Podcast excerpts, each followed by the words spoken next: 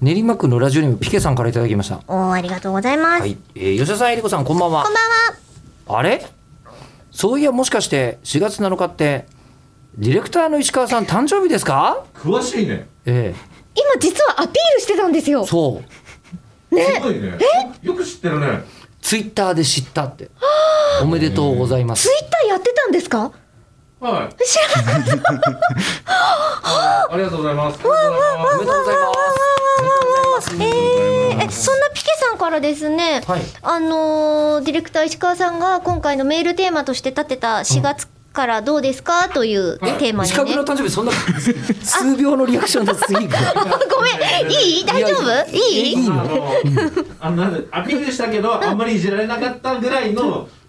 感じがねだ大丈夫だったどぐらいがちょうどいいの。うするどうす取り直すいいそういう嘘をやめて、正直な番組だから。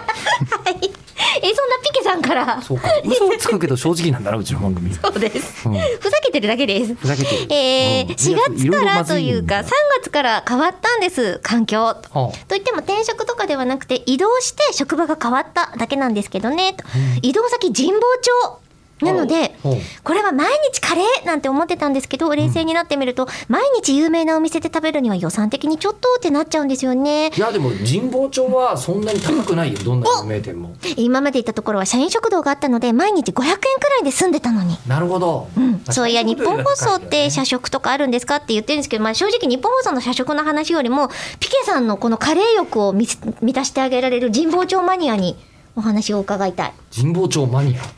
神保町で、あの農林生活とかも送っていましたし。うん今でもしょっちゅう神保町に。ね、あの行くでしょ楽しみとして行きますけども。んどうですか神保町は毎日カレーがもし無理だったとしても実は私別番組でええピケさんから何かこういいカレー屋さん教えてくださいって言われたんですけどもうすでに行ったところだったんです私がおすすめしようとしてこたれのがが。ね、神保町の、あの一つの肝は密だったんですよ。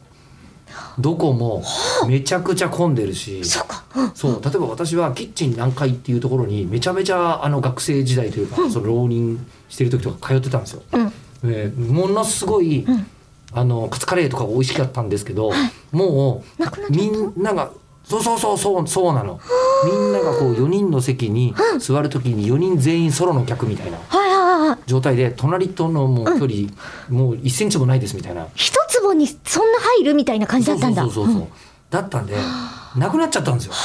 この時期。えじゃあ新たに開拓していかねばですね。まあでも今でもね、あの美味しいカレー屋さんはいっぱいありますけどね、エチオピアとか、